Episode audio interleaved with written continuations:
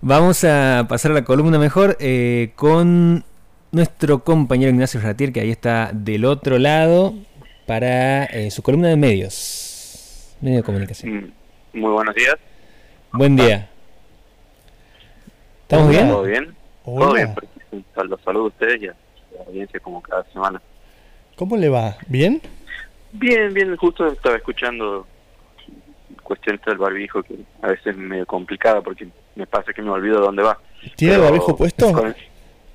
No, la verdad que no, no, no, no necesito tener el barbijo puesto en este momento porque estoy en la comodidad del hogar. ¿Se olvida dónde va? ¿Quiere decir que se lo pone en otro lado o...? Sí, a veces, sí, bueno, pero, con el tiempo ya, ya vi Hay gente que se lo pone en el cuello, en el mentón, en la frente. Aparecen zonas, en zonas insospechadas a veces el barbijo. Y después hay gente que parece que en vez de ponerse un barbijo se pone, no sé, un... Un toallón. Un toallón o alguna especie de variante de ropa interior, hay de todo. Ah, sí, sí, sí, sí. sí. después están los que te aprietan las orejas ahí el... Una, una antifaz, a veces son muy antifaces. Está bien, está bien. Hay de todo. Pero bueno, ahí estamos eh, con lo nuestro, ¿no? La columna no es sobre barbijos, así que vamos a ver qué tenemos para hoy, para conversar.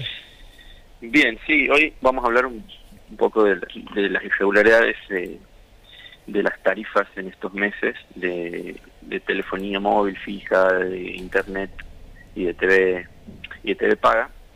Eh, bueno, pero antes de hablar de esto tenemos que irnos un, un cachito hacia atrás para, para recordar que no ha pasado mucho tiempo de, de la fusión de, de, de, cablevisión y telecom, una fusión sin precedentes que bueno le dado un poder de mercado a esta grandísima empresa para a este grandísimo grupo para, para dominar, digamos, el sector del, infocomunicacional.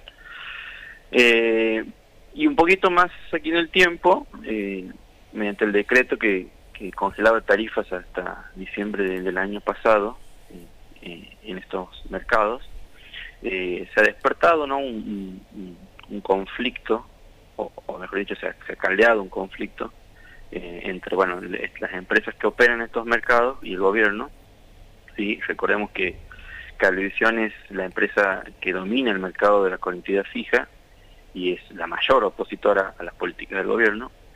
Y el resultado de este conflicto es eh, eh, tiene digamos varias puntas, pero las que aquí vamos a vamos a vamos a tocar es que los derechos de los usuarios están siendo relegados y estamos siendo afectados, ¿no? Vamos a tratar de verlo desde esa óptica y ahora vamos a comentar un poco las inequidades, las asimetrías y los desequilibrios que, están ocurriendo en, este tema. Bueno, ¿cómo, ¿cómo, es esta historia? Luego del, del decreto que congela tarifas, este, la empresa, Cablevisión, ha aumentado un 20% de su factura. Es decir, luego pasado diciembre, en estos primeros dos meses, ha aumentado un 20% su factura. Es decir, que ha aumentado cuatro veces más de lo permitido. ¿sí? Recordemos que el gobierno asignado a las grandes empresas un máximo, un tope eh, de, un 5% de, aumento. Entonces, a finales de enero, eh, el Ente Nacional de Comunicaciones, INACOM, que es el encargado de regular esto, y por, decisión este, del Ejecutivo, ha intimado a Cablevisión Fibertel para que devuelva la parte del aumento cobrado en las últimas eh, dos facturas. El, el organismo regulador además ha abierto un sumario para aplicar sanciones a, estas empresas y, de ese modo la empresa perteneciente a Clarín y Telecom, este, en lugar de hacer lugar a, esta intimación, lo que ha hecho es no retroceder y continuar con estas medidas eh, e incluso está llevando adelante acciones en la justicia para poder bloquear este decreto que es el decreto 690 hasta 2020 que, recordemos, declara a las TIC servicios públicos esenciales, algo que hemos discutido el año pasado y, y que, bueno, también ha suscitado un, lindo debate, un lindo intercambio. Hablamos, eh, hablamos de la, de, la de las tecnologías de la información y la comunicación y no, y no de la empresa de cable, ¿no? Mm. Exactamente, sí, vale la aclaración, es verdad.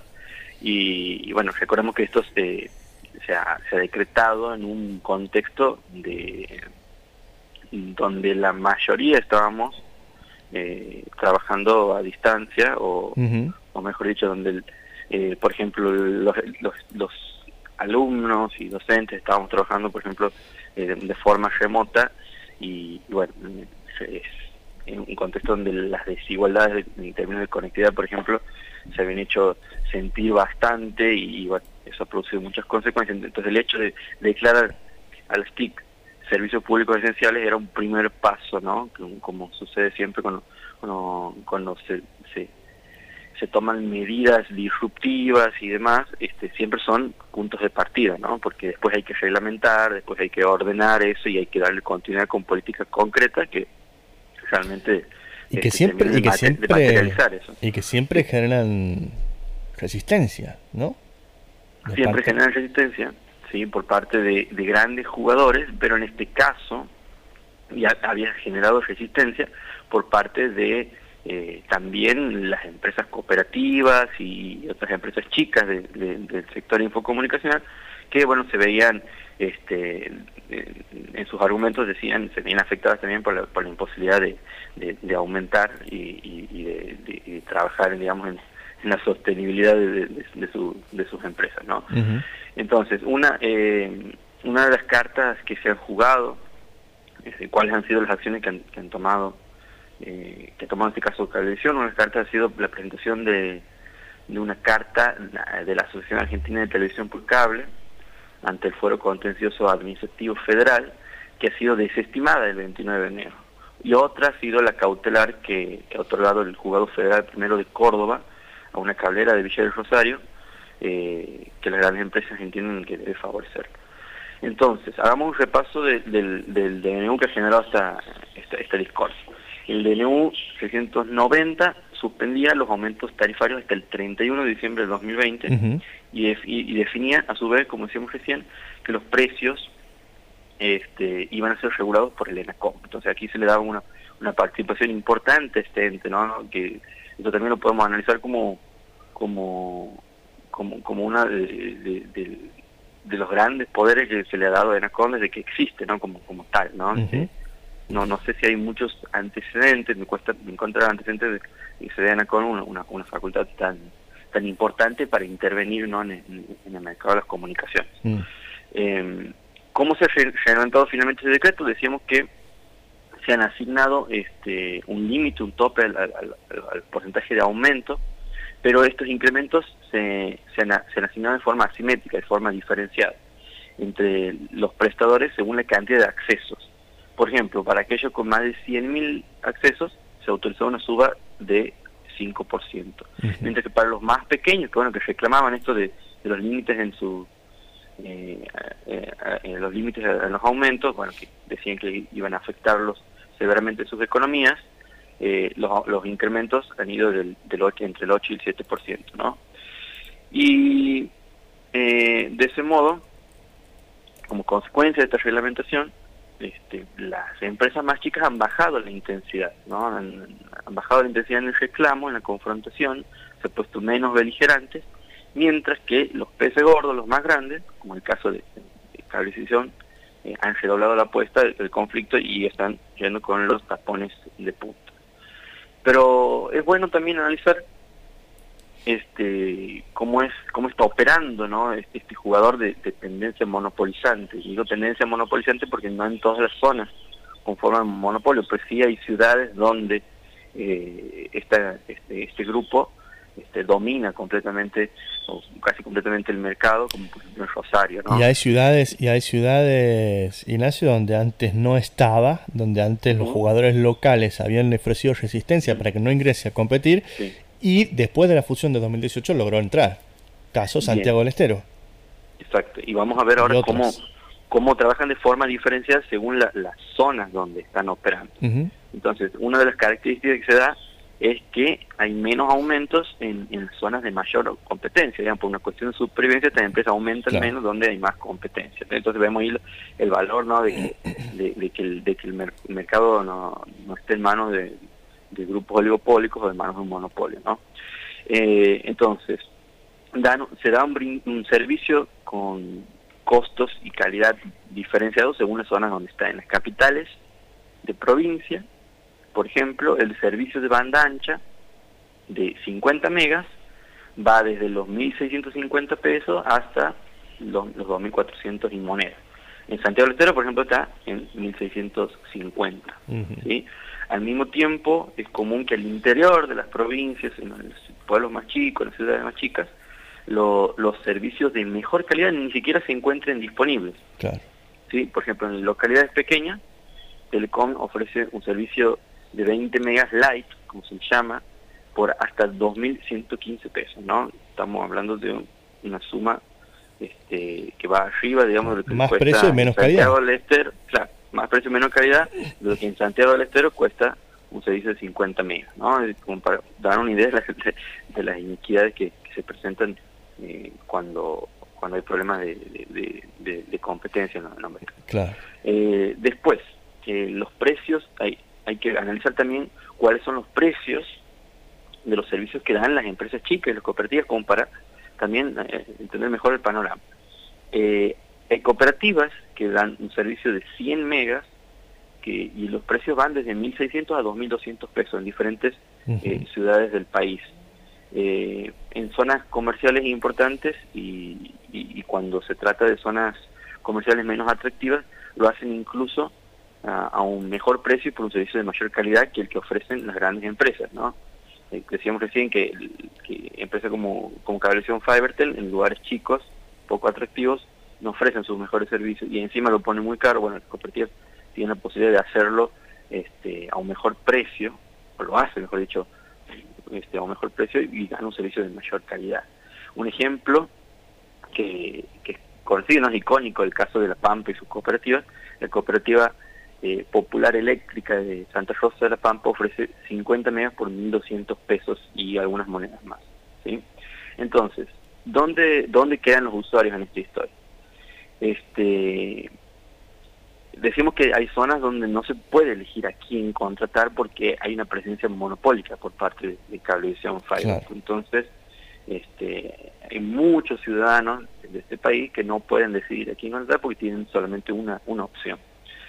Otra cuestión, los reclamos del rubro de telecomunicaciones encabezan la lista de reclamos en defensa del consumidor. La mayoría, además, eh, estos reclamos están relacionados al incumplimiento de, la misma empresa Cablevisión de las promociones que ofrece. Mm. De hecho, bueno, no, quiero traer agua por el molino, pero lo voy a hacer.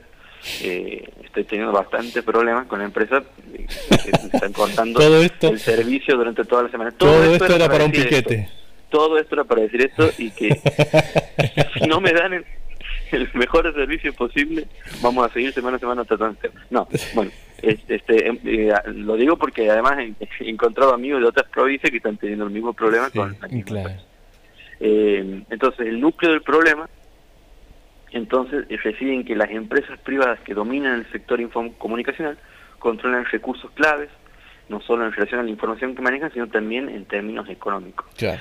Y a esto se suma que prestan un tipo de servicio particular este, que, trata de un, de, un, de un bien público global, que es el acceso a Internet, este, y que está definido en la jurisprudencia internacional como la plataforma para el cumplimiento de otros derechos humanos.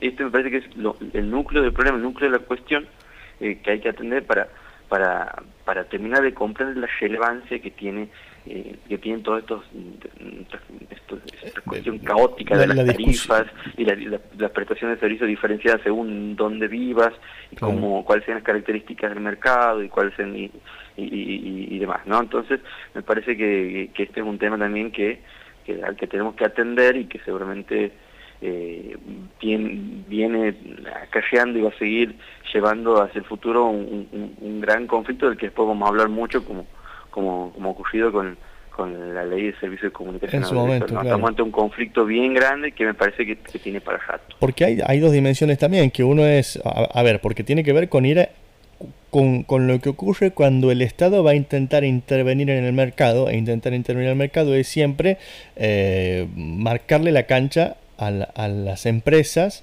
y a cómo las empresas hacen negocios y generan sus utilidades. Bueno, lo que pasa es que cuando se trata de un, derecho social, un derecho humano, pasan estas cosas que, vos bien dices, que cuando queda libre al mercado nos encontramos con lugares donde por, por su por su situación periférica o por sus desventajas eh, geográficas o económicas terminan teniendo menos acceso o terminan teniendo acceso de menos calidad a costos más altos. Y ahí es donde la famosa mano invisible del mercado se revela auténticamente invisible, intangible, inservible y donde es necesario que intervenga el Estado. Por eso vamos a hablar dentro de un ratito em, de otro tema que engancha justo, casi sin querer, te diría, con, con esto, que es la prestación básica universal eh, de Internet, que es uno de los temas que, sobre los cuales, para mi gusto, se ha hablado bastante poco en los medios de comunicación, no sé cómo lo habrás visto vos, pero este, vamos a estar charlando enseguida ahí con la, con la delegada eh, local de ENACOM sobre qué es la prestación básica universal eh, obligatoria para servicios de comunicaciones y bueno, y qué incidencia va a tener en nuestra provincia en este contexto. Sí, tiro un bocadillo más antes de, antes de terminar. Se ha hablado muy poco para lo relevante que es y además se, se, han, se han discutido muchas cosas que, que bien podrían haber invitado a la cuestión, a, la discusión, pero sin embargo se lo dejaba de lado. Entonces, cuando se hablaba de las clases y de la presencialidad y del aula y demás, muchas veces no se, se obviaba eh, esta cuestión no cuando era un, un, rasgo central de la discusión no el tema de, de, la prestación universal de servicio. Y que hay que, decirlo, hay que decirlo también el tema del, del modo en que la pandemia nos ha arrojado en la cara la, la, presencia de estas desigualdades, la presencia de estas inequidades en el acceso, a la hora de pensar a los estudiantes, pero también a los trabajadores y trabajadoras que han tenido que laburar de sus casas con conexiones precarias y demás, ha servido para tomar conciencia de este tema, ¿no? Y que efectivamente se pueda poner en la agenda política. Así es. Así que bueno, vamos a ver, vamos a ver qué sucede. Yo creo que este conflicto tiene para rato. Sí. Se van a se van a escribir nuevos capítulos de esta historia y vamos vamos a estar aquí para, tratar de contar. Ignacio Retier, muchas gracias por tu columna de esta mañana. Un consejo, fíjate bien dónde te pones el barbijo para no correr ninguna situación de, vergüenza. Sí. Voy a por este caso. Gracias y hasta la semana que viene. Ignacio Retier con su columna de comunicación y medios en la mañana de Agenda Propia.